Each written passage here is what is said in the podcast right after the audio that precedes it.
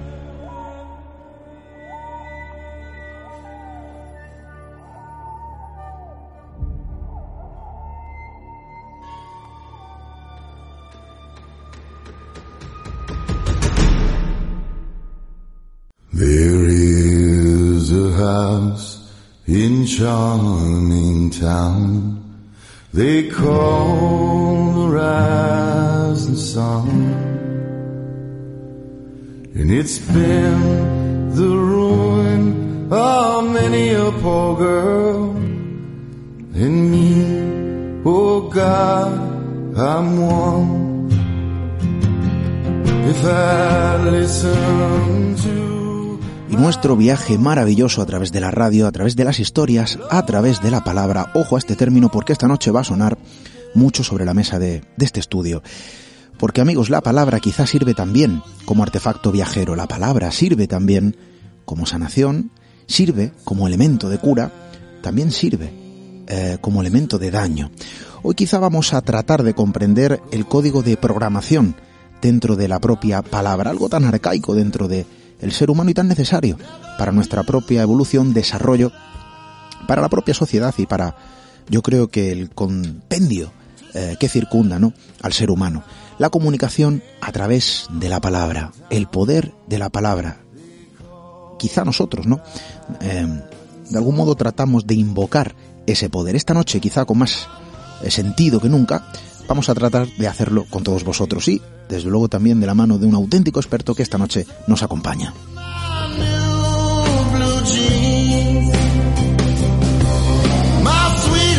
Y sí, vamos a revisar también vuestras palabras. Ojo, porque ahí también hay poder, ¿eh? Vías de contacto, como siempre, nuestro eh, correo electrónico radio arroba misteriored.com, redes sociales, como siempre, tuteladas por nuestra compañera Diana Arbello, tecleando Misterio Red en Twitter, Instagram, Facebook. Por supuesto, también en ese formulario de contacto siempre disponible en misteriored.com.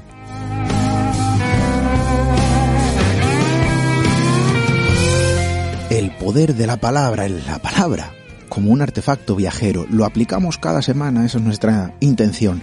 Hoy más que nunca queremos invocar ese poder y tratar de analizarlo desde un punto de vista más humano. Bienvenidos a Misterio en Red.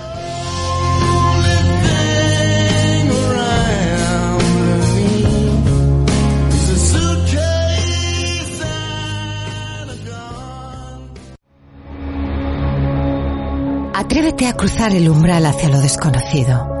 Aventúrate a descubrir que el misterio reside más cerca de lo que imaginas. Traspasamos la línea de lo imposible. Misterio en red. Con Esteban Palomo.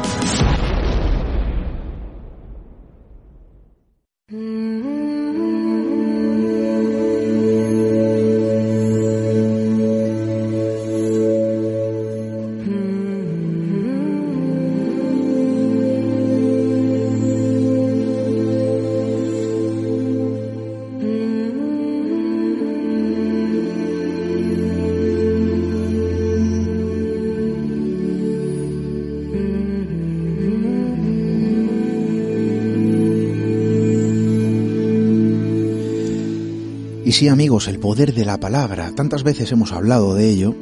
Eh, yo personalmente, ¿no? Lo he compartido esta idea, eh, lo he tratado en numerosos debates, ¿no? En pequeños círculos con amigos, con familiares. Algo tan cotidiano, algo tan nuestro, algo tan aparentemente imperceptible, aunque prácticamente nos alimentamos de ello, ¿no? Cada día. Y sin embargo no le prestamos en ocasiones la importancia que realmente tiene. Con demasiada suididad somos capaces, ¿no?, de no medir muy bien el uso de la palabra. Y creo que como seres inteligentes, capaces de comunicarnos, capaces de comunicar, eh, tenemos que ser también ciertamente inteligentes para hacer un uso correcto de la palabra. Y no hablo de, de a nivel gramatical, no, por supuesto también, obviamente, sino el uso correcto de la palabra en el momento adecuado, eh, en los momentos en los que es necesario analizar muy bien no solo qué palabras usamos, sino cómo las decimos. Hablamos de la palabra como un prácticamente elemento mágico dentro del ser humano. Sin tocarnos, somos capaces de hacernos daño. Sin tocarnos, somos capaces también de sanarnos a nosotros mismos y a otros cuando le hablamos. Es el poder de la palabra, la influencia, en ese código quizá misterioso también, ¿no? que acompaña al ser humano. Queremos poner la lupa sobre la palabra desde un punto de vista distinto a lo cotidiano. Creo que puede ser interesante.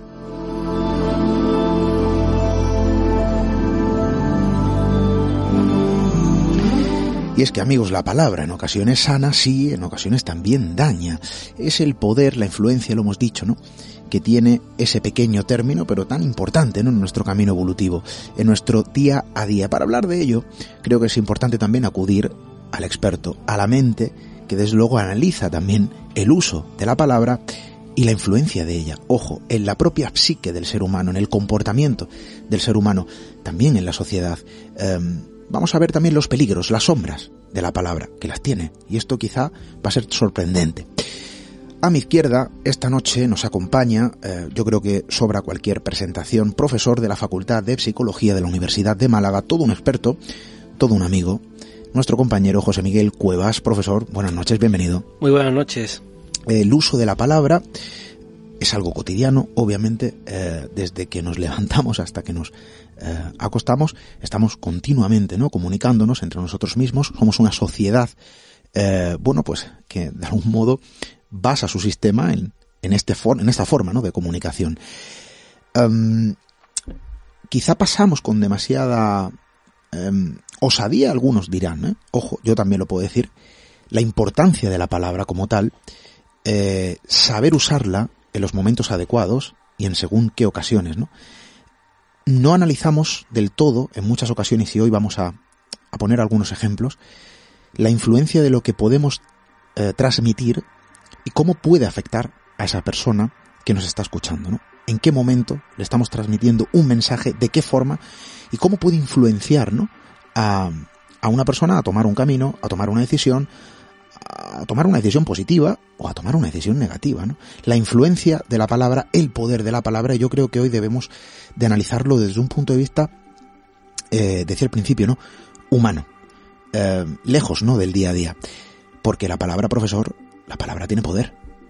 Desde luego, Esteban, hay que analizar que tener en cuenta la vinculación entre el cerebro y el lenguaje y entender que la única vía manifiesta que tenemos actualmente, que tenemos para poder conocernos, entender la realidad, transmitirla, compartirla, es el lenguaje. O sea, el nexo de unión entre el interior y el exterior, el nexo de unión entre nuestro mundo interno y el mundo externo, es la palabra.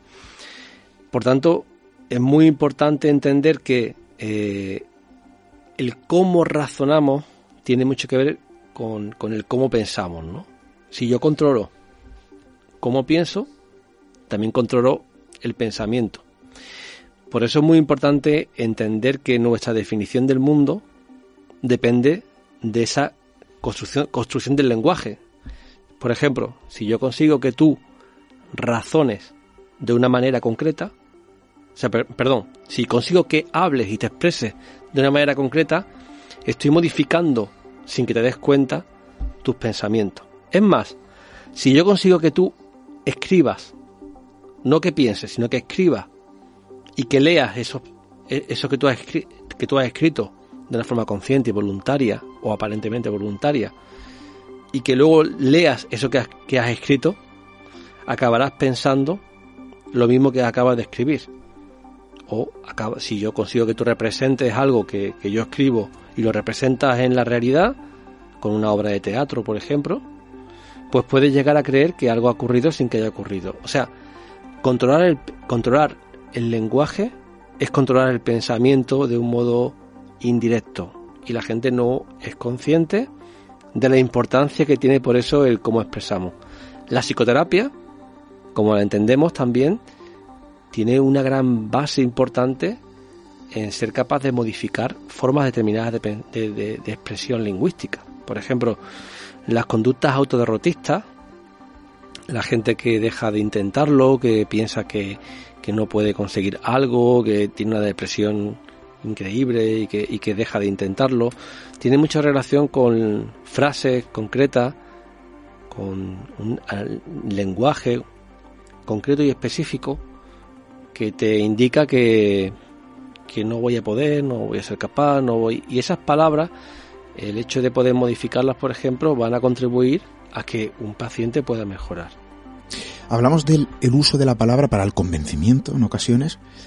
Vamos a hablar también, ¿no? De técnicas de convencimiento. Ojo porque podríamos hablar también de técnicas de manipulación a través de la propia palabra. Es interesante también analizar la mentira como elemento, ¿no? Partícipe de la palabra la influencia de la propia mentira a través de la palabra y las maneras de expresar eh, la mentira, ¿no? A través de la palabra. Porque dependiendo de cómo se transmita esa mentira, puede ser más o menos convincente y generar un efecto u otro, ¿no? En la persona opuesta. Pero no todo es negativo, profesor, porque la palabra también sirve como elemento curativo. En el momento adecuado, con la persona adecuada, en una situación determinada, la palabra puede salvar vidas. Puede ser milagrosa, profesor. Exactamente, por eso es la base de la terapia o la base de la instrucción, ¿no? Y el hecho de ser capaz de analizar el discurso de, un, de una persona y, ver qué perspectiva le está llevando o conduciendo a un determinado tipo de... O sea, tus pensamientos van ligados a una acción, a una acción concreta. No hay nada más motivador que conseguir que, que una determinada frase, una determinada sentencia, tú la tengas en tu mente y te permita dirigirte a esa acción. La gente que trabaja en ámbitos emocionales y en ámbitos eh, motivacionales sabe de la importancia de, introducir eh, esos discursos, esos elementos. Y en la línea de la manipulación igual. Eh, una frase, como tú bien dices, respecto a la mentira, ¿no? Una frase que se repite mucho se hace realidad, se hace verdad por el mero hecho de, que se repite una y otra vez y uno llega a creer aquello que continuamente es bombardeado en un contexto concreto. Por tanto, tenemos que, pensar que muchas veces, bueno, pensamos que somos menos manipulables, pero nuestro mundo interior al final se ve completamente alterado por eso. Te voy a hablar una cosa, por ejemplo, que de hecho, sabes que yo trabajo el tema de las sectas y, y el origen del lavado de cerebro, el estudio inicial comienza con, con los prisioneros de guerra y comienza con la intervención del gobierno en sí, ¿no? Del gobierno chino, por ejemplo, el Partido Comunista Chino, con los opositores de Mao. Eh, ya ellos inventaron, igual que son muy buenos inventando tecnología, pues también la tecnología de la manipulación también parece ser que tiene un origen eh, en China y en Corea.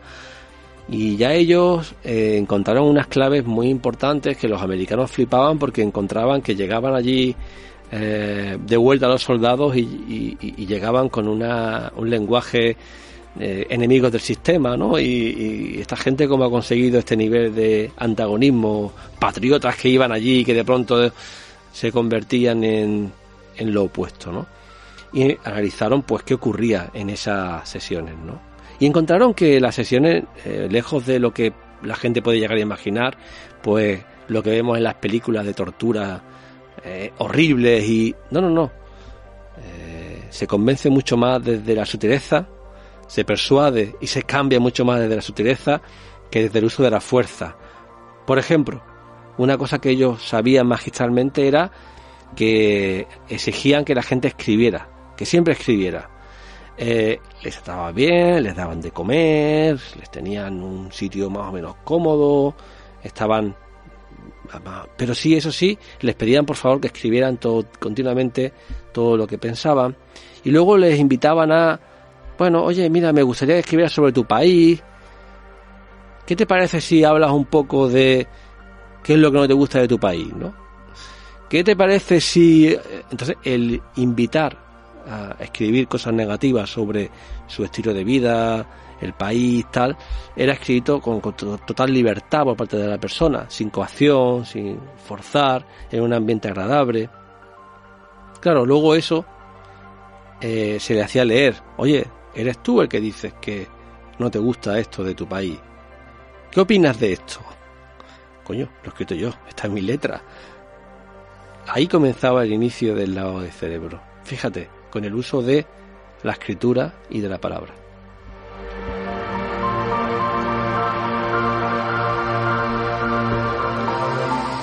Y la palabra eh, que influye al ser humano como elemento también, ¿no? De las piezas que nos conforman. Em, hablábamos de la mentira, profesor. Bueno, es una forma también de, de influencia. El mentiroso que cree a sí mismo, ¿no? Sus propias mentiras, que se cree sus propias mentiras, a través también de, repetir sus propias palabras. Es decir, hay un autoconvencimiento en ese poder, ¿no? de sus mismas palabras que acaban engendrando un código de programación eh, diferente a la realidad. ¿no? Em, yo no sé si esto no rozaría eh, quizá términos no más próximos a la psicopatía, no lo sé. Eh, lo cierto es que hay quien usa la palabra sabiendo la importancia de esta con intenciones.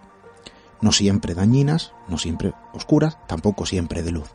Es decir, se podría decir que hay auténticos maestros de la palabra, em, tiene que ver algo eh, la palabra con liderazgo, eh, con manipulador o con alguien, ¿no? Que suele ayudar a las personas. Es decir, es una herramienta importante, evidentemente, pero es una herramienta que va más allá, ¿no? De la comunicación y podríamos decir que como en diferentes habilidades dentro de la sociedad, ¿no? Y del ser humano, ¿no? Porque cada uno tiene unas cualidades diferentes a los otros, podríamos decir que hay auténticos maestros de la palabra. Desde luego que sí. Eh, bien hemos abordado otros programas sobre la pseudología fantástica. Eh, de hecho, estas personas que llegan a mentir también, que se creen a sí mismos sus propias mentiras, que ellos son conscientes de que lo, que cuentan es un bulo, es un embuste, es un engaño absoluto, pero que al mismo tiempo llegan a creerlo, llegan a, expresarlo con tal firmeza y de forma tan reiterada que llega un momento en el que llegan a, a ese rol expresarlo con seguridad y a creerse, llega un momento en que se ofenden, ¿no? Y, que, se, que sienten que realmente esto es verdadero, ¿no?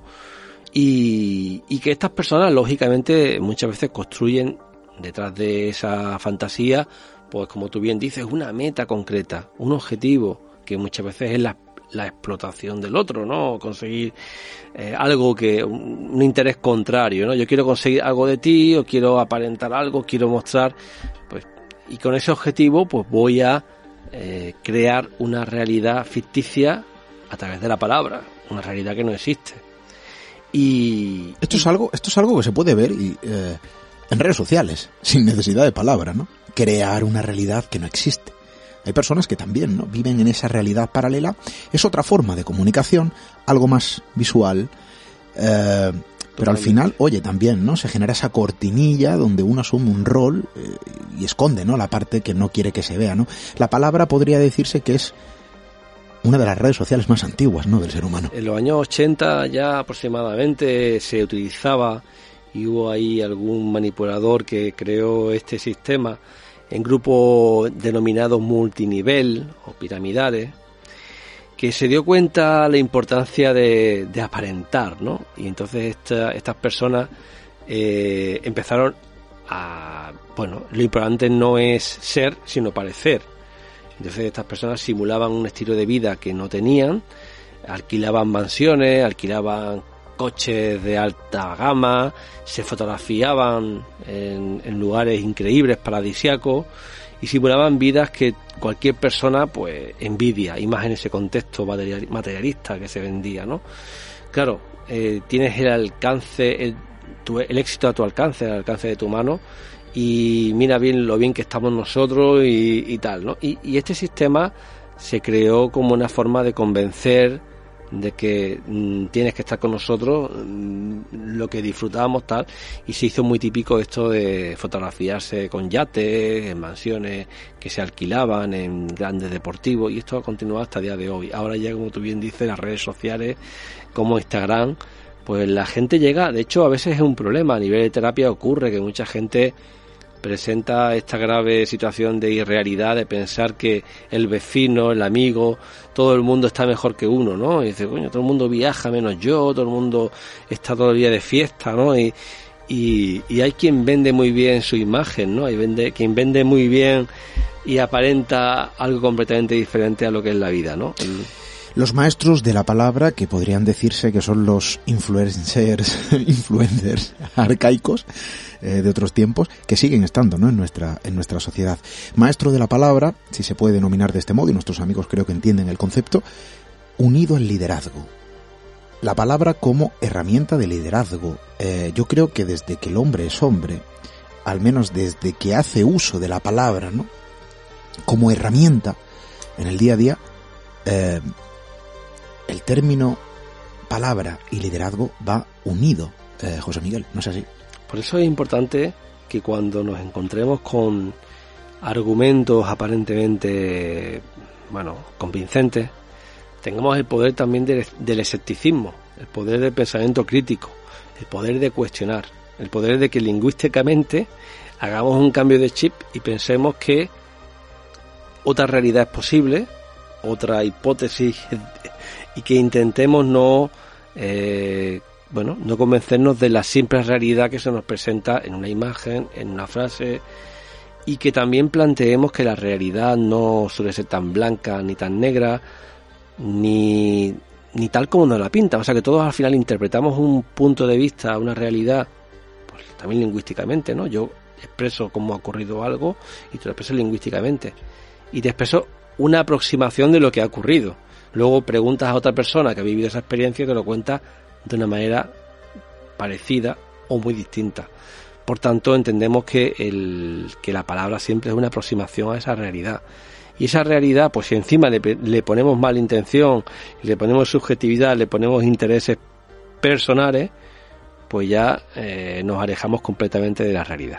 José Miguel, eh, la palabra como elemento sanador o como elemento dañino, ¿no? Y esto es algo que hemos mencionado muchísimo en este, en este espacio. Eh, claro, protegernos de la palabra. Aquí podríamos estar hablando también de una espada de doble filo, de una hoja de doble filo. ¿Por qué digo esto? Porque si tenemos que tener esa capacidad, como bien dices, ¿no? De pensamiento crítico frente a eso que nos dicen, frente a algo que nos puede dañar, que nos puede convencer con unas intenciones o, eh, intereses ocultos, de forma negativa, ¿no?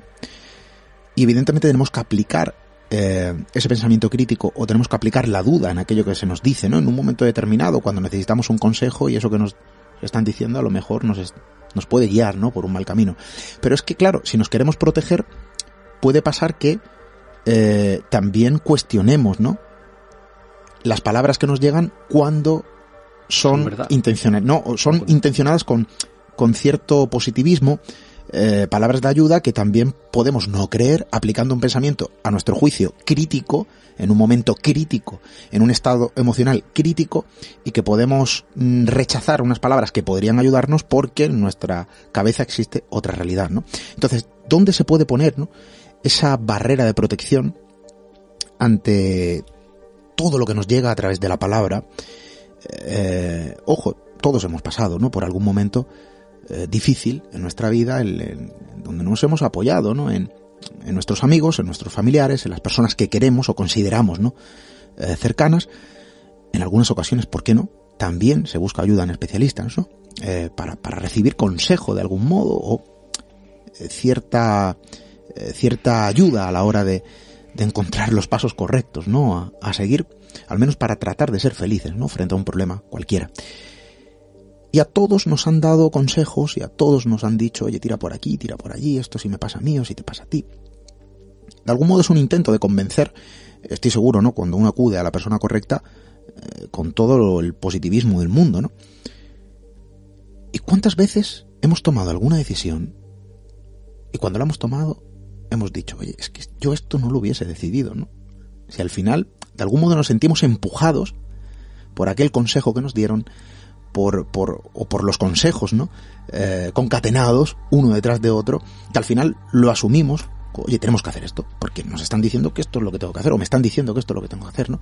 Seguramente en muchas ocasiones con buenas intenciones y en otras no tanto, ¿no? Eh, y volvemos a obviar ese poder de la palabra, y en muchas ocasiones es necesario, ¿eh?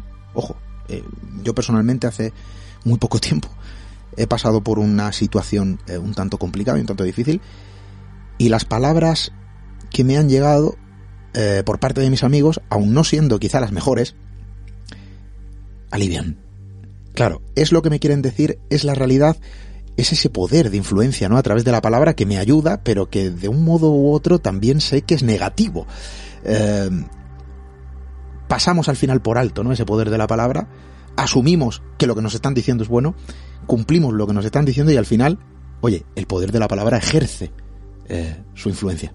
Si nosotros somos los humanos especialistas en, en somos muy poco objetivos, no somos somos más abogados que científicos. Entonces, a la hora de razonar, el pensamiento humano tiende a buscar evidencias a favor de mi actitud previa, de lo que yo pienso. Entonces, cuando tú vas navegando en el lenguaje con la gente, pues yo busco que apoyes mi hipótesis. Si yo te hablo mal de, me encuentro mal con mi pareja, pues, pues me gusta que tú me digas evidencia a favor de que me va mal con mi pareja. Si en cambio yo quiero que me apoyes en una línea tal, me gusta que me adores la píldora y me diga eh, aquello que yo voy. Somos muy poco objetivos. Ese es un problema del, del pensamiento humano, que no tenemos esa tendencia científica de buscar las evidencias en contra y solo miramos el, apoyo, el soporte a aquello que yo ya pienso. Por tanto, no nos podemos fiar de nuestra dirección, ¿no? Eh, eso por un lado. Entonces hay que pensar, y yo creo que lo que es razonable es entender que hay un valor que hay que poner en alza, que es la flexibilidad, ¿no? La flexibilidad no implica ser manipulable y no implica cambiar de actitud porque alguien piense distinto y tú recojas lo que lo te diga. La flexibilidad lo que significa es que tú tengas la capacidad de poder escuchar argumentos que son distintos a los que tú piensas y que valores si existen o no eh, soportes empíricos de esos argumentos. O sea, lo ideal es que si tú tienes una tesis diferente a la mía, yo pueda escucharte con escepticismo por supuesto, pero te voy a escuchar y si tú me das pruebas de que lo que tú piensas eh, es más poderoso, tiene más soporte que lo que yo pienso, sería inteligente que yo acabe recogiendo lo que tú me estás contando. Me hace razonar, me choca, pero me ayuda a crecer. En cambio, muchas veces no ocurre eso, muchas veces la gente solo recoge solo aquello que le interesa. Somos muy abogados, somos más de recoger aquello que va en línea al argumento que me gusta a mí, ¿no? Entonces, esa flexibilidad sería la que nos ayudaría a crecer. El intentar ser más científico en el sentido de ver evidencia y contraevidencia y ver que, vale, yo estoy pensando a priori que esto es A, pero tú me estás dando argumentos de que en realidad es B. Y los argumentos míos de que es A no son tan fuertes como los que tú me estás dando del B. Sería ser flexible implicaría ser estar dispuesto a cambiar. Una mente matemática también en la palabra, en el lenguaje. ¿Por qué la palabra profesor eh, es capaz ¿no? de reprogramar lejos de ese análisis matemático ¿no? que propones como algo eh, relativamente correcto a la hora de establecer un diálogo con alguien eh, donde hay ideas contrapuestas y evidentemente hay una lucha de argumentos, ¿no? Una lucha pacífica, siempre. Pero claro, hablamos de otro tipo de poder eh, cuando nos referimos al poder de la palabra. ¿Por qué la palabra tiene esa capacidad de calar nuestra barrera más eh, gruesa que nos protege, ¿no? Claro, todos pensamos que nuestras ideas son férreas, que somos firmes, o podemos pensarlo, ¿no? En, una gran mayoría, en líneas generales, eh, hacemos caso a nuestras experiencias, somos el resultado de la suma de nuestras experiencias y desde luego también, ¿no? De, eh, forma parte de nuestro aprendizaje y de nuestros recuerdos.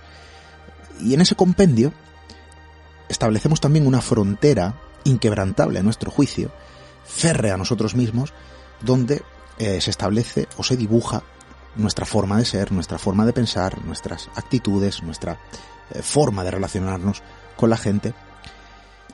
Y nos pensamos todos, en una gran mayoría, ¿no? Y en líneas generales, ojo, no se puede tampoco generalizar al 100%, eh, que somos férreos a nosotros mismos. A mí esto no me ocurre, esto no me puede pasar, a mí no me van a convencer. A mí no me van a vender algo que yo no quiero comprar. Cuando realmente todos somos vulnerables en un momento eh, concreto y dependiendo de cómo nos pille, esa barrera que nosotros pensamos ¿no? que, es protectora, pues se puede transformar en una puerta abierta, ¿no? Eh, engañándonos a nosotros mismos. En el núcleo de la palabra, en ese código primigenio eh, que la conforma, hay un, hay un aguijón capaz de clavarse ¿no? en nuestra parte más profunda de la conciencia. ¿Por qué podríamos decir que la palabra alberga ese poder? Es algo primitivo. Sentimos alivio inmediato cuando alguien nos comprende en un momento ¿no? amargo. Sentimos dolor irracional cuando alguien nos castiga con la palabra.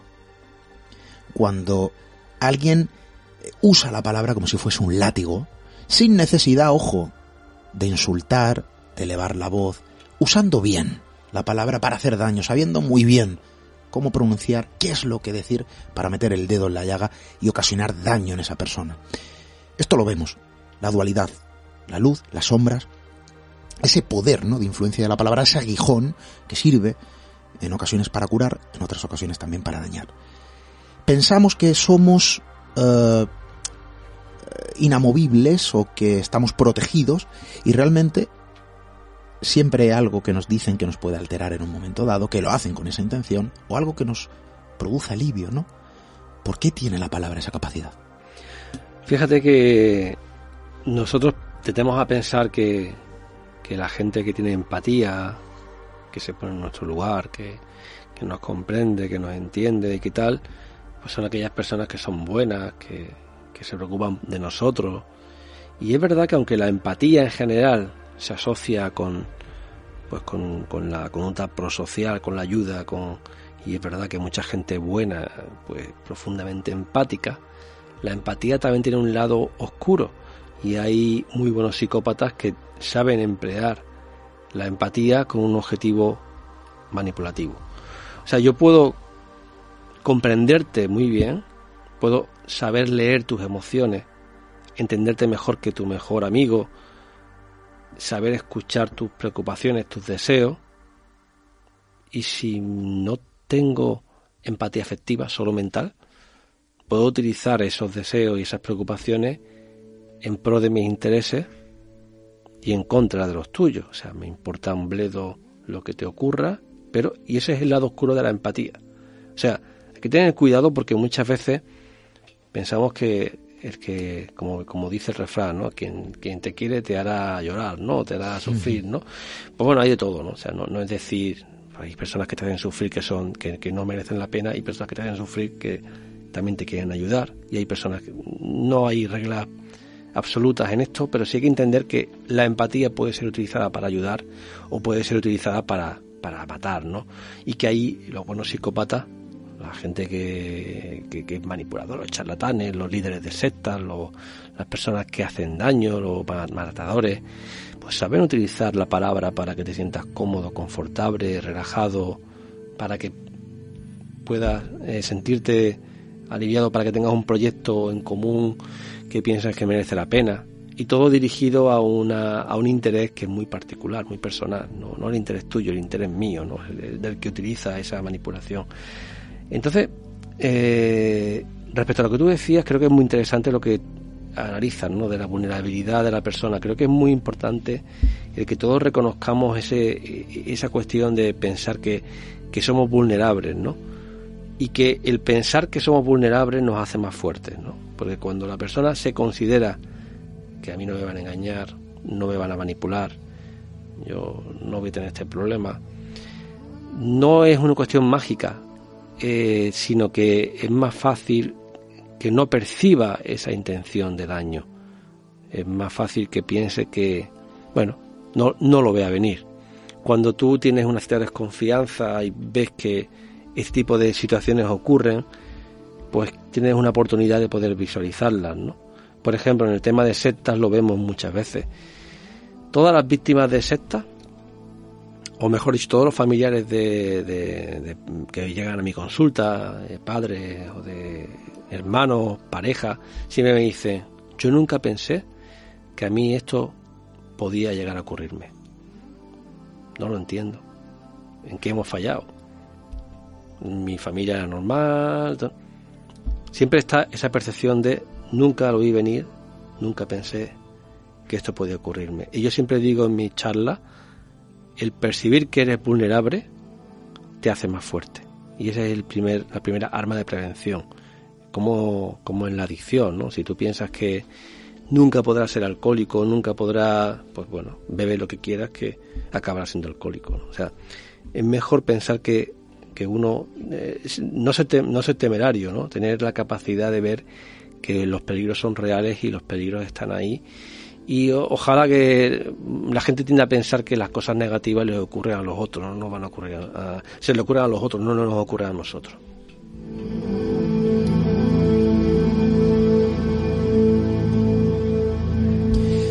Y la palabra también puede ser eh, elemento de inspiración a través de la palabra, ¿no? A través de las historias. Yo estoy convencido eh, de que puede servir también, ¿por qué no?, para guiar los pasos de forma positiva. Ojo, cuando hablamos de guiar, algunos dirán, es que eso también es una forma de eh, manipulación. Cuando ayudamos a alguien a través de la palabra, ¿no es una forma también de manipular su estado emocional? ¿No es una forma de...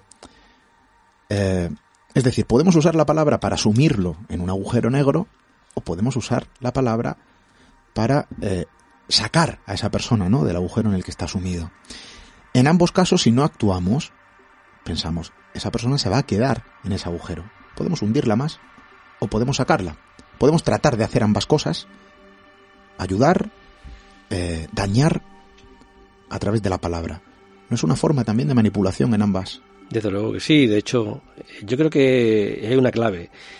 La construcción mental de nuestros relatos de vida, por ejemplo, ¿no? Tú piensas que que tú construyes tu realidad y construyes tu, tu, historia de, vida, cómo es tu relación, cómo es tu vida, cómo es tu pasado, cómo ha sido la relación con tu familia, con tus padres, como, todo son como cuentos, como relatos que tú tienes en tu cabeza, construido, y que esos cuentos no son la realidad, es tu, tu relato interno de lo que, de cómo han sido las cosas. Luego habrá hermanos, si imagínate que alguien tiene seis, que son seis hermanos, pues a lo mejor un hermano no está de acuerdo con ese, esa forma de visualizar, no, no, pues papá no era así, o, mamá no era así, cada uno puede tener su punto de vista, pero eh, tus relatos de la realidad son los, los que tienes, los que has construido, y eso, claro, en un momento determinado puede hacer que alguien pueda eh, entrar en ese relato y los pueda manejar manipular,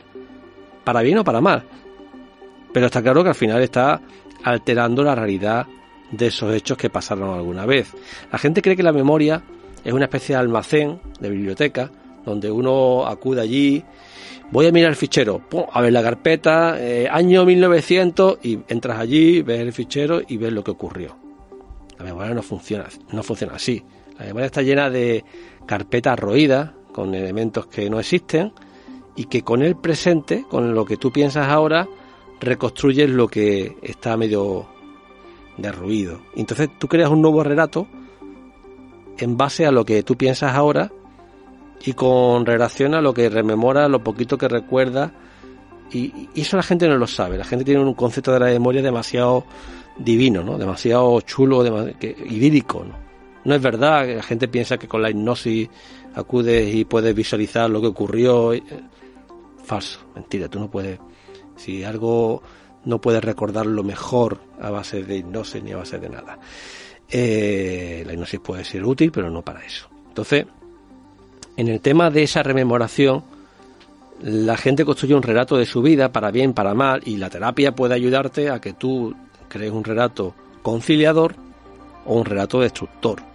Por ejemplo, hay técnicas psicológicas y técnicas y también hay técnicas pseudoterapéuticas, técnicas que están creadas por eh, propias de grupos sectarios donde te pueden crear un drama que no existe y te pueden torturar la vida a base de estas técnicas que pueden alterar tu memoria, alterar tu lenguaje y por lo tanto alterar tu vida y tu conducta. ¿Qué pasa también con las personas que eh, usan, ojo porque esto es interesante, ¿no? Y esto he visto yo un ejemplo también recientemente, eh, muy cercano, con un, diría, un desenlace bastante negativo en la historia, ¿no? Y el ejemplo perfecto lo he visto en varias ocasiones a lo largo de mi vida.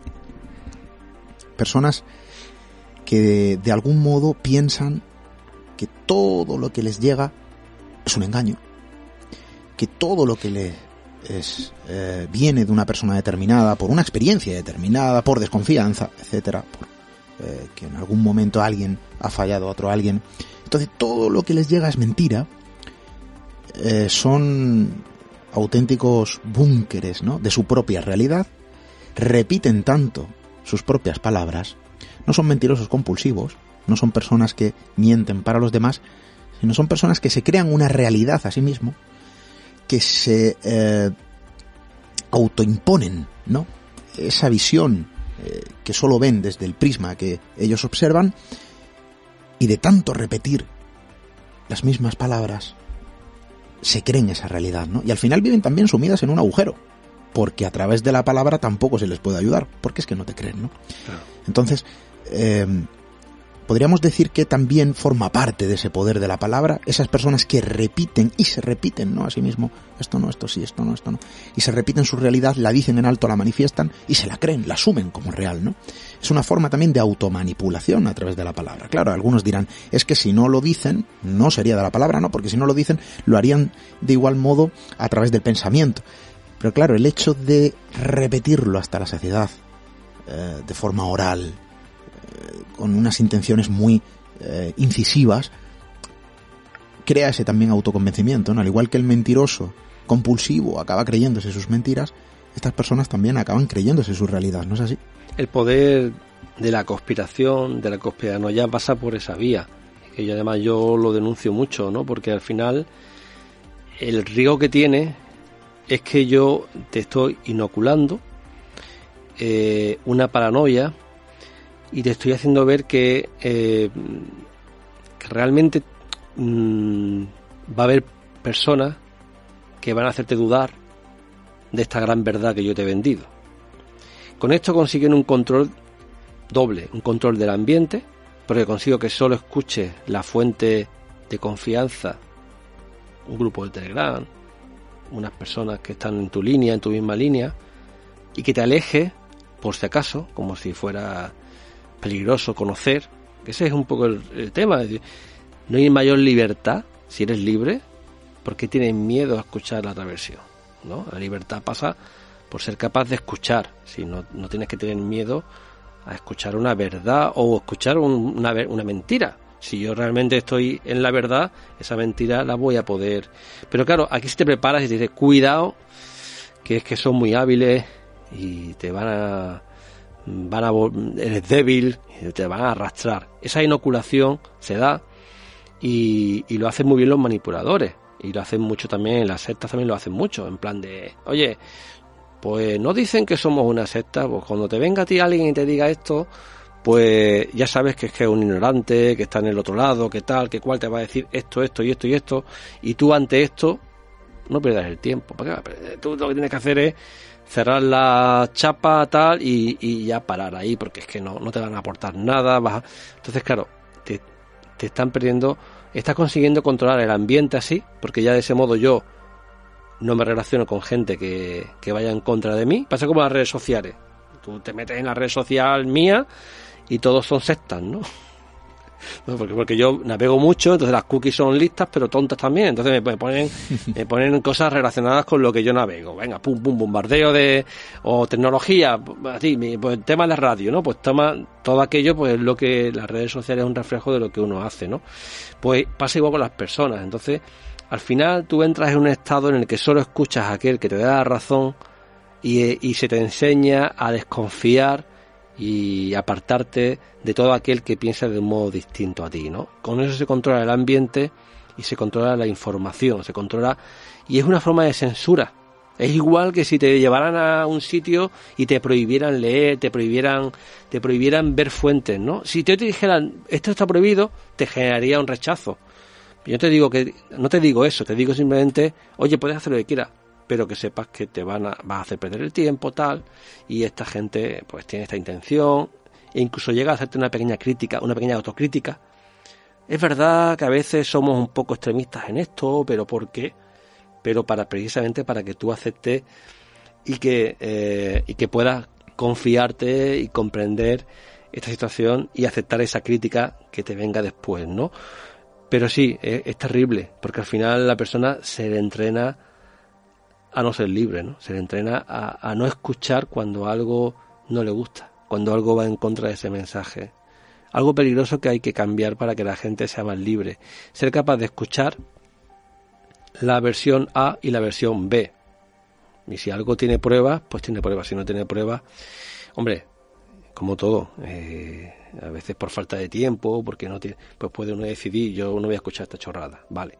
Pero es verdad que hay que estar un poquito abierto, un poco tolerante a entender que quizá yo no sé de todo, ni mi verdad tiene que ser la absoluta, ¿no?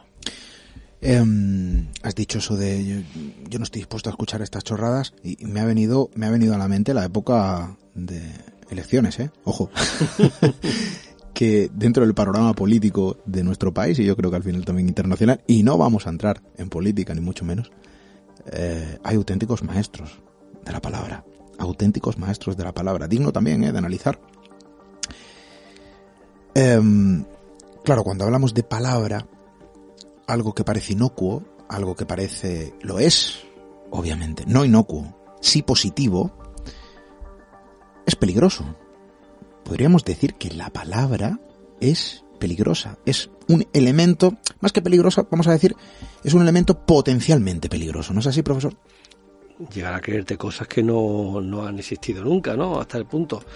No sé si, creo que una vez hablamos, pero si no lo recordamos, en los años 80 hubo una, en Estados Unidos, un, una serie de acontecimientos donde la gente denunciaba que había cientos o decenas de sectas satánicas muy potentes que estaban dedicándose a, hacer ritos muy bestias con crímenes de bebés, con violaciones a niños y niñas y con, bueno, prácticamente parecía que en cada sótano estadounidense había todos los padres con, con capas negras asesinando a, esto provocó que hubo cientos de denuncias en Estados Unidos, no una, no dos, cientos de denuncias en Estados Unidos de lo que llamaron abusos rituales satánicos.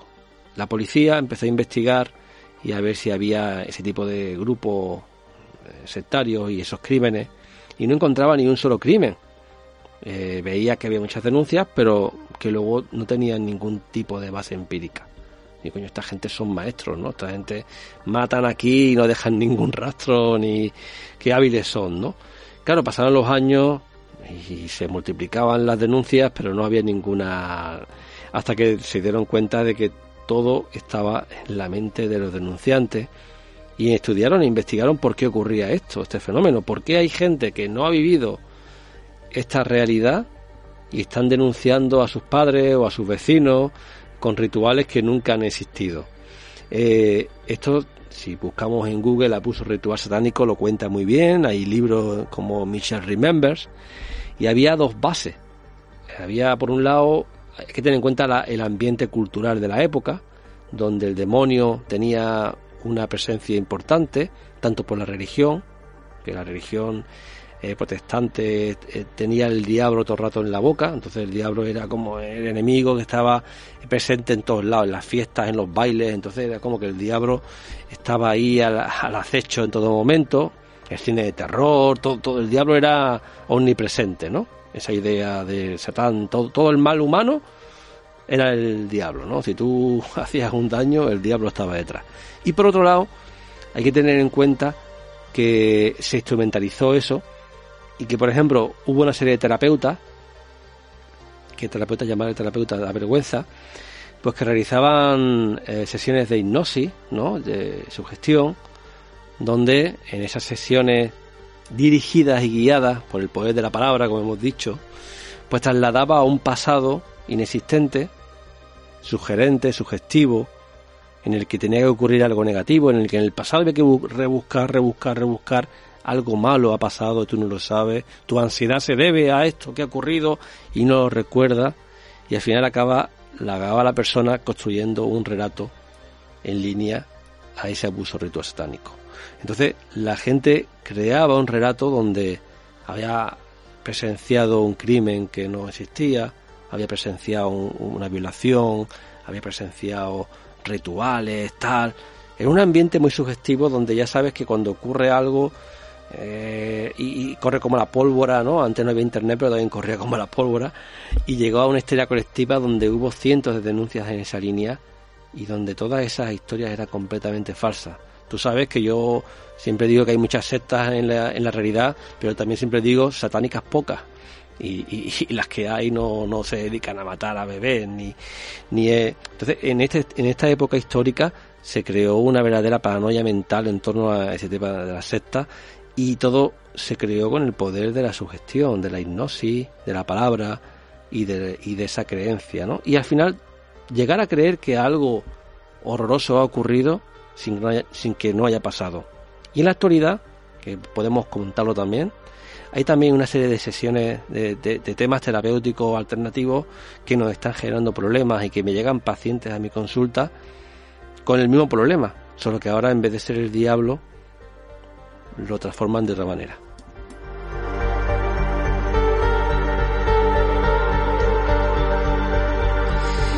El poder de la palabra, eh, en esta ocasión, quizá la parte más oscura ¿no? de, ese poder. José Miguel, vamos a dar también unas claves, me gustaría, si podemos, para nuestros amigos, ¿no? Eh, pequeños tips, si los hay, de cómo usar de forma correcta la palabra, eh, tratando de hacer de ella algo constructivo, ¿no? Una herramienta positiva que sirva para ayudar, que sirva eh, para inspirar, ¿por qué no, no? A día de hoy, obviamente estás en primera línea de batalla. Eh, cuando alguien va a tu consulta, cuando alguien, ¿no? En la universidad te realiza alguna pregunta a este respecto, porque conoce a alguien que conoce o conoce a alguien que le ha pasado algo y claro, antiguamente eh, se achacaban a otros problemas, como bien dices, en tiempos más contemporáneos la cosa cambia. Las claves siguen siendo la misma, ¿no? La propia palabra que en ocasiones ejerce su influencia de forma negativa. Exacto. Mira, una de las cuestiones que, por ejemplo, y eso yo creo que una aplicado a los 80 que ya se veía, ¿no? Que era, era niño, eh, muy lejos de pensar ni siquiera que iba a ser psicólogo. Y me acuerdo que había una película que se veía como una psicóloga entrevistaba a un menor eh, una película en torno a cómo eh, e-, era una historia real de una de una guardería en el que se creó la idea de que habían sido violados por los cuidadores y tal y todo era y claro eh, eso fue un gran juicio que hubo en torno a ello y todo fue una falsa y claro cuando salió a la, a la luz cómo se hizo las entrevistas periciales eh, pues eh, se entiende el por qué esos niños denunciaron lo que denunciaron. Claro, eh, la dirección de esa entrevista, como yo te, digo, como, como comentábamos antes con el lavado de cerebro, de que yo te hago escribir o te hago decir algo y si lo dices muchas veces y si te insisto, pues al final acabas creyendo lo que te quiero decir. Si yo te pregunto, por ejemplo, a ti te digo, o a alguien de, que está al otro lado del micrófono, ¿no? Y os pregunto, eh, ¿vuestros padres eh, discutían, me puedes decir sí o no. Me dicen, vamos a poner que tus padres no. En general eran nunca discutían. ¿No recuerdas ningún momento en el que lo hacían? ¿Estás seguro? ¿Elevaban la voz? ¿Recuerdas alguna vez en la que elevaban la voz? ¿Cómo fue eso? ¿Cómo te sentiste? Es decir, es una forma de eh, presión, presionar, hacerte dudar de tu propia memoria, que al final de algún modo te pueden hacer recordar, o te pueden hacer dibujar, ¿no? Un falso recuerdo a través de esa influencia sonora, ¿no? Transmitida en la palabra. Si a eso le añadimos que encima lo hacemos en un grupo, en una terapia grupal, donde a lo mejor hay cinco personas que se han animado a decir que sí y que han vivido experiencias terribles o que la cuentan, aunque no la hayan vivido, te toca a ti. Efecto contagio. Hay conformidad. Esa conformidad con que, bueno, sí, eh, la presión de grupo. Entonces, claro, es mucho más fácil asumir que, bueno, algo me habrá ocurrido. Además, como te he dicho, nunca, alguna vez, tal. Pasa también en el lado positivo, es decir, cuando se hacen terapias grupales, no pseudoterapias, ojo, eh, terapias interpuestas por especialistas profesionales, donde eh, un grupo de gente se reúne, esto tiene que ser muy a, las películas, ¿no? Estadounidenses. Claro, yo es que mm, desconozco, ¿no? El procedimiento de forma cercana, profesor, evidentemente es tu campo, donde hay un grupo de gente que relata su experiencia tratando de buscar ayuda por un especialista, entre ellos relatándose su propia experiencia de unos a otros, es una forma también de, eh, primero, sentirse comprendido, eh, sentir que hay salidas, si hay alguien que a lo mejor lleva avanzada más la terapia y puede tirar del carro de los otros, todo a través de la palabra, ¿no? Es una forma similar en este sentido, pues bueno, hablando en una dirección positiva, ¿no? Y con, mucha luz, eh, al menos en las intenciones, y desde luego también está esa otra pseudoterapia de grupo donde las intenciones son completamente opuestas, ¿no? Pero el mecanismo es el mismo. Exacto. A, través de la palabra, la influencia sonora, ¿no? A través de las mismas y eh, de algún modo el contagio emocional que se transmite. Claro, es que la palabra profesor conecta de forma directa con ese sensor emocional, ¿no? Eh, que tenemos instalado simplemente por, por el hecho de ser humanos, ¿no? La palabra es algo tan primitivo, tan primigenio, tan arraigado a nosotros mismos, que conecta de forma eh, inmediata, instantánea, con esa parte profunda emocional en nuestro interior. Quizá es ahí que puede ser una suerte de llave a nuestra conciencia, a nuestra forma de entender eh, todo lo que nos rodea, profesor. Tenemos la necesidad de pertenencia, la necesidad de social, de tener relaciones con otras personas, de sentirnos integrados. La gente sufre cuando se siente sola, cuando siente que están solos ante, ante un grupo o ante una mayoría. Realmente nuestra naturaleza nos hace que seamos vulnerables a, vulnerables o fuertes, pero que en el fondo ese colectivismo lo necesitamos. Aquí está, como tú bien me preguntabas respecto a la terapia de grupo, ¿no? La importancia de la, identidad de grupo, ¿no? Eh, nosotros somos relevantes en nuestra identidad de yo, pero también en nuestra identidad como nuestro grupo de pertenencia. Un, grupo eh, trasciende a tu persona, pero al final se puede poner por encima de tus intereses, ¿no? La terapia de grupo busca justamente esa identificación con el grupo, el que tú te identifiques como miembro de, como parte de, y con que tú te sientas, sientas empatía con esas personas que han pasado por lo mismo que tú. Y ese, ese poder es importante y ayuda a una concienciación, ayuda a que tú veas que realmente ocurren cosas que a lo mejor te niegas, que quieres evitar. Entonces, e-, esa terapia grupal te puede ayudar a que tú puedas concienciarte, a que puedas visualizar, a que dejes de negarte una y otra vez algo que está pasando. Y, eh, claro, esa identidad de grupo es importante. Claro, ese efecto de conformidad que hemos dicho, esa presión de grupo, eh, puede ayudar o puede destruir. Depende muchas veces del interés, del objetivo que haya detrás y de la dirección de ese grupo, ¿no? Pero claro, si tenemos que entender esa fragilidad de que ante el grupo no somos tan fuertes y normal, o sea, nuestra naturaleza, para bien o para mal, eh, todos vamos a una, ¿no? Y, puede que vayamos a una hacia la destrucción o hacia o hacia la construcción, como en las películas americanas, ¿no? Al final todos vamos en una y, acabamos con la invasión alienígena, ¿no? Pero podemos también eh, ir todos al precipicio, pues porque vayamos hacia el mismo lado equivocado.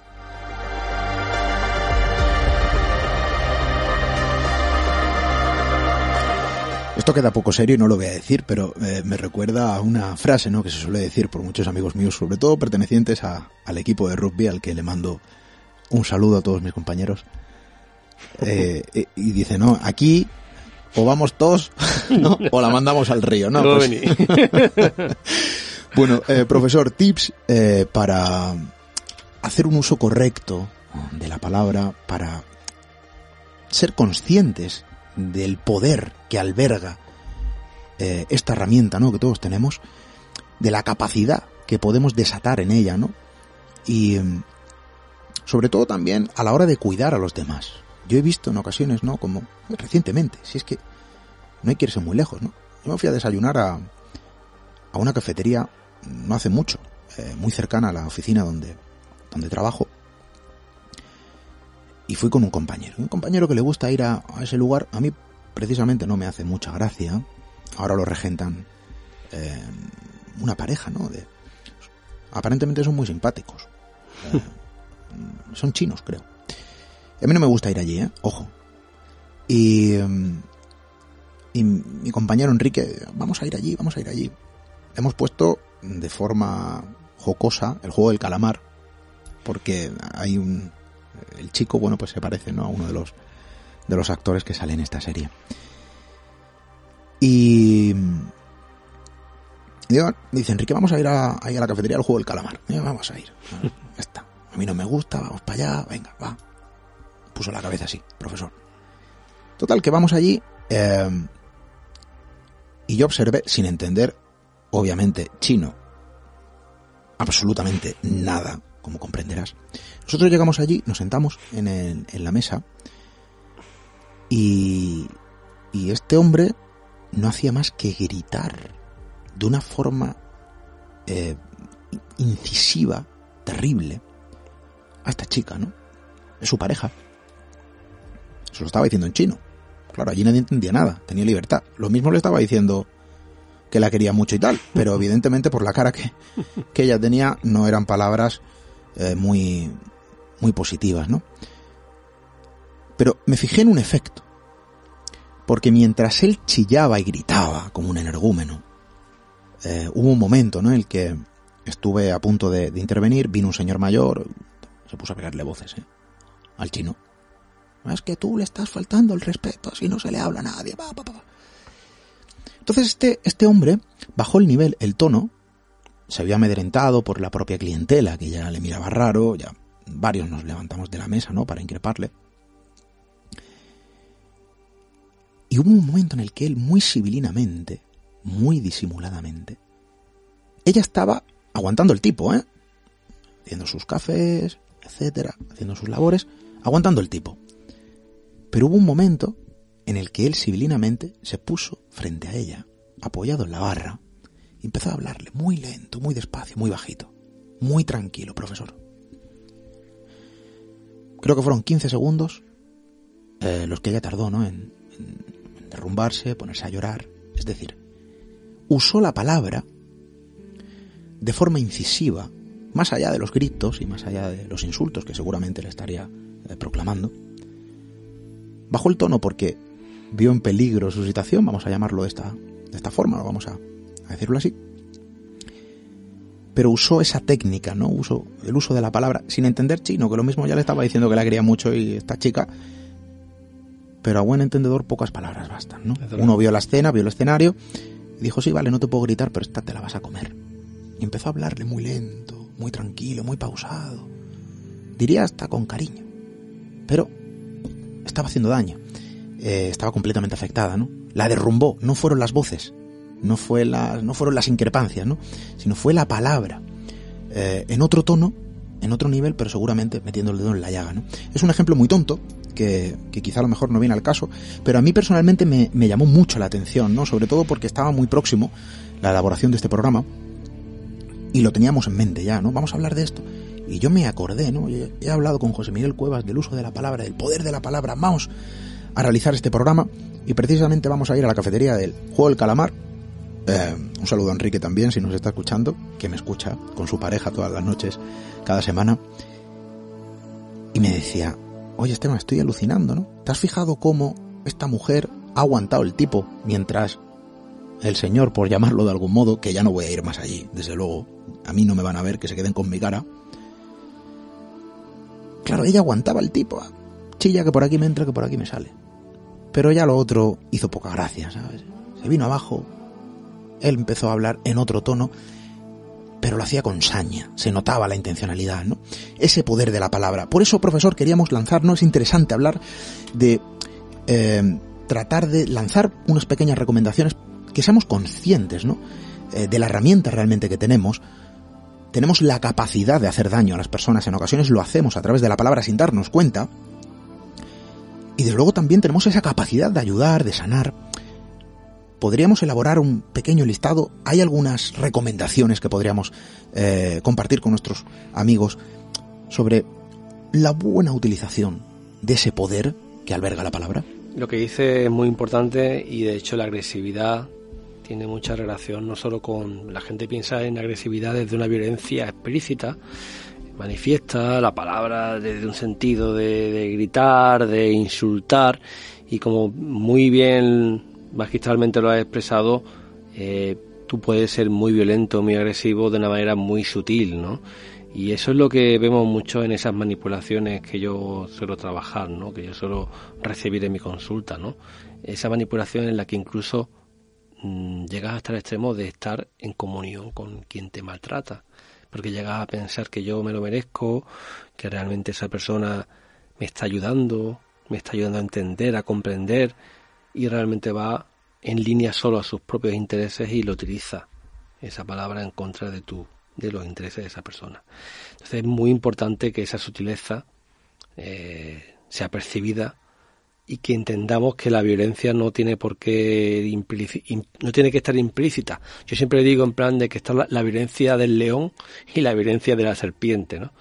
Y la violencia del león la ves venir, la violencia de la pues bueno, parece que no la ves venir y en cualquier momento te puede matar, ¿no? Entonces, siempre eh, es peor eh, la, sutileza porque no es más fácil de que te engañen, de que no la aprecies, de que al mismo tiempo tiene un efecto si cabe peor. Y recuerdo muchas víctimas de, grupos manipulativos que me decían, yo allí en la secta, porque muchas veces cuando uno entrevista eh, quiere reflejar en una pericial, pues hasta dónde ha llegado, ¿no? Pues te han pegado, te han matado, te han violado, te han y a lo mejor dice, no, sí, a mí me han escupido, me han tal, me han cual, me, pero a mí eso no me hizo daño.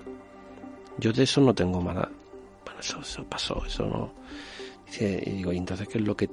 A mí lo que recuerdo que más me dolía era cuando me apartaban y me decían que no podía sentarme junto al resto de personas.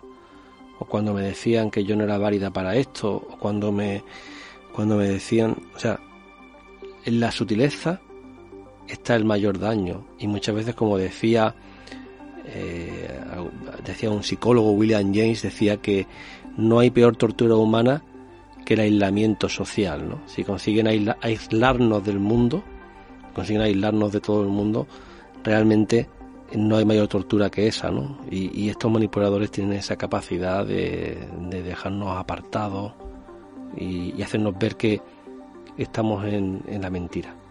Pero bueno, vamos un poco a esos tips, ¿no? Algunos de esos tips. Y por supuesto uno de ellos es ser consciente de que soy vulnerable. Me pueden manipular, me pueden engañar. Soy humano, me equivoco. Y por tanto hay que aprender a percibir ese tipo de, engaños y, y ser consciente de que soy vulnerable. No pasa nada, soy humano y eso no es ser débil. Ser débil mm, va por otra línea. Otra cuestión también importante es partir de que mi pensamiento no es una verdad, no es una verdad absoluta. Mi pensamiento es una posibilidad, mi pensamiento es una opción y que hay otros puntos de vista que son igual de respetables y de tolerantes y de posibles y que incluso no los aunque no los comparta conviven en la realidad y no debo juzgar a las personas porque piensen de forma diferente a mí. A lo mejor alguien me quiere ayudar y piensa de forma distinta a mí a lo mejor alguien piensa igual que yo y es un capullo.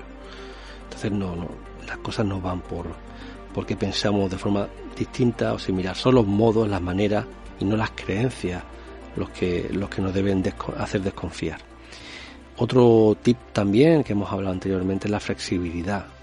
El hecho de partir de que justamente como, como puedo estar equivocado, tengo que tener la capacidad de poder escuchar otras alternativas y de poder entender otros puntos de vista no quiere decir que uno sea flexible hasta un punto de cambiar de punto de vista continuamente, ni mucho menos. Uno tiene que tener sus creencias y su punto de vista, pero sí está dispuesto a, a escuchar otras alternativas y a lo mejor en ocasiones incluso plantearte la posibilidad de que puedas estar equivocado o de que esa otra opción también es posible o no es tan mala como te la planteabas anteriormente. Luego otro punto, otro tip importante es que el lenguaje está lleno de determinismos o de extremos. Muchas veces las cosas son blancas, son negras, son buenas, son malas y la realidad suele ser mucho más compleja y esos extremos son posibles pero son la excepción. Es más probable que las cosas no estén tan duales. Es como los malos de las películas, ¿no? Cuando cada vez lo hacen mejor las series, ¿no? Antes las películas el malo tenía cara de malvado, era un hijo de... y tú lo veías venir y dices, mira, este es el villano y este es el bueno, ¿no? Y el bueno era muy bueno y el malo era muy malo. Ahora ya las series cada vez lo hacen mejor y tú ves a un villano con matices, buen padre de familia, tal cual. Te caen bien. claro. bien. Este, este tío podía ser yo. Claro, entonces, esa cuestión de la realidad, la realidad es esa. Dice, pues gente que puede ser muy perversa también tiene su momento de ternura y pueden ser buenos en ocasiones. Entonces, entender eso, que em, evitemos juzgar en un sentido extremo las cosas. La gente es buena o la gente es mala. Eh, las cosas son blancas o son negras, a veces las cosas son más complejas y es verdad que nuestra mente tiende a tirar a esos extremos, ¿no? Sobre todo cuando no coinciden con nuestro punto de vista. Otro último tip también creo que es importante el tema de eh, tener en cuenta que tengo una actitud, una actitud la que tengo por mi experiencia, por mi, experiencia de vida, por lo que yo he vivido, por lo que, por los modelos que, he presenciado en la familia, en mis amistades, pero intentar mirar la evidencia y evitar pensar con la emoción, intentar sacarte del problema, salirte de esa realidad, pensar que, que, que cómo, ¿Qué me recomendaría un amigo, alguien que estuviera fuera de esta situación? ¿Y qué prueba, incluso hacer un balance cuando alguien tome una decisión importante, hacer un balance de evidencias a favor, evidencias en contra?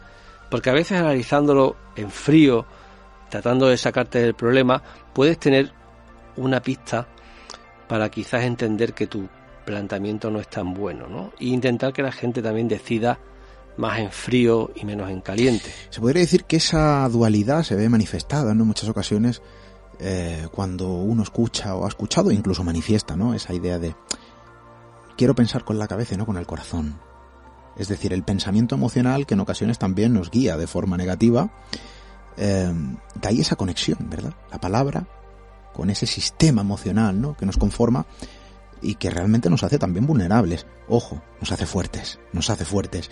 Profesor, el tiempo eh, se nos agota, como siempre, una clase magistral. Estar en tu compañía, gracias por estar esta noche con nosotros.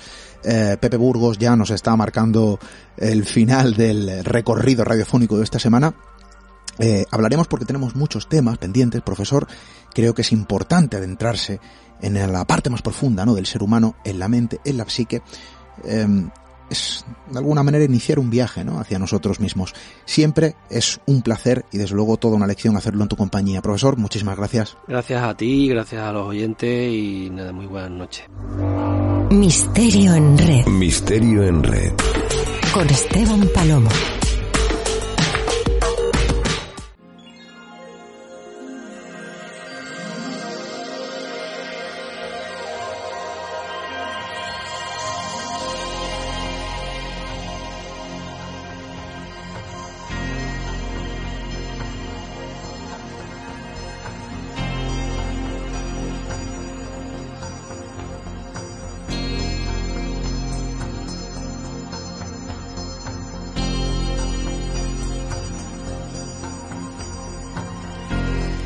Fue este verano revisando eh, documentaciones, eh, revisando correos electrónicos que tras el periodo, digamos, de la primera etapa, ¿no?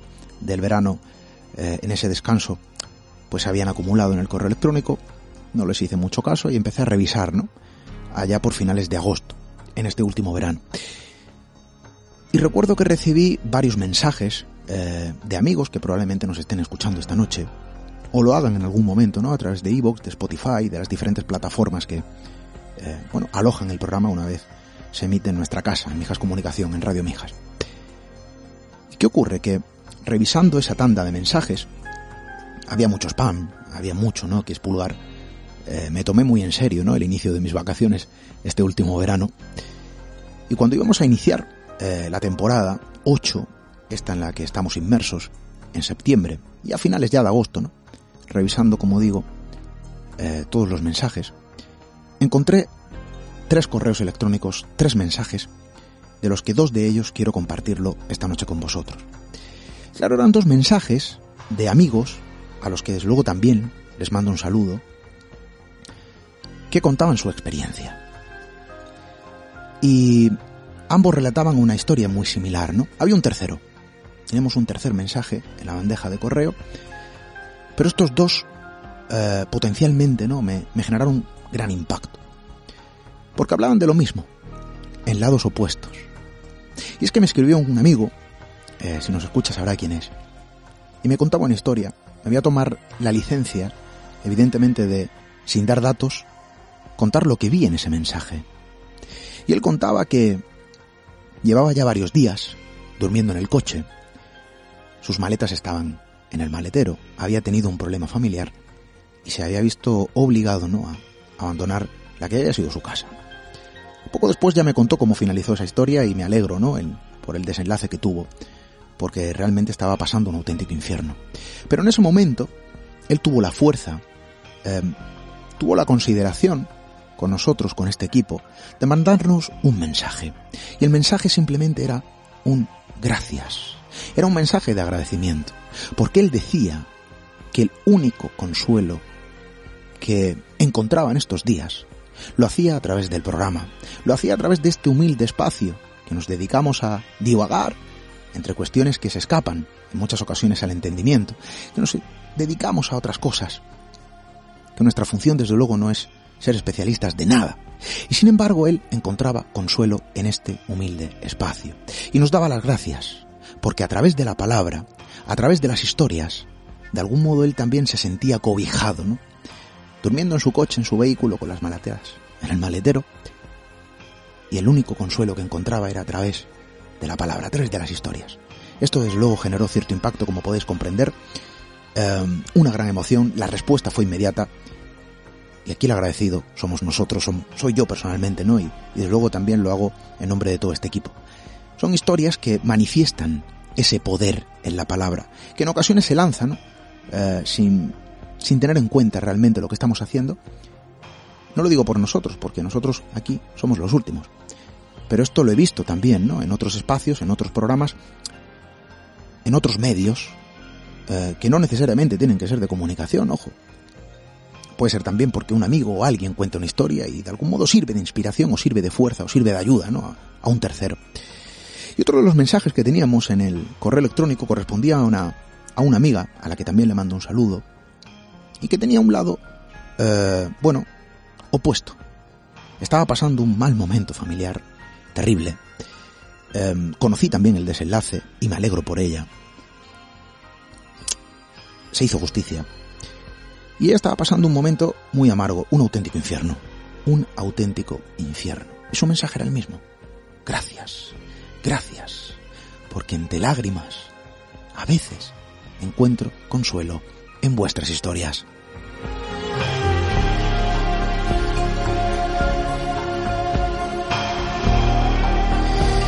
El poder de la palabra que en ocasiones ejerce su influencia aún siendo, ¿verdad? Eh, pues poco percibida por quien la lanza o por quien eh, proclama esas palabras determinadas en ese momento adecuado, en ocasiones quizá diciendo cosas que no tienen nada que ver eh, con la situación de las personas o la persona que lo escucha, pero que de algún modo ese poder inmerso en el núcleo primigenio de la palabra ejerce su influencia, obra su magia. Nosotros, desde luego, eh, queremos seguir ayudando. Si a alguien le sirve de ayuda, y lo que queremos hacer, desde luego, es seguir contando historia. Ojalá eh, esas historias que contamos sirvan de ayuda, ¿por qué no? Nuestra intención, desde luego, es seguir ejerciendo, eh, bueno, esa invocación semanal donde llamamos y proclamamos, ¿no? Insistentemente a ese poder de la palabra. Regresamos la próxima semana con más historias que contar. Hasta dentro de siete días, amigos.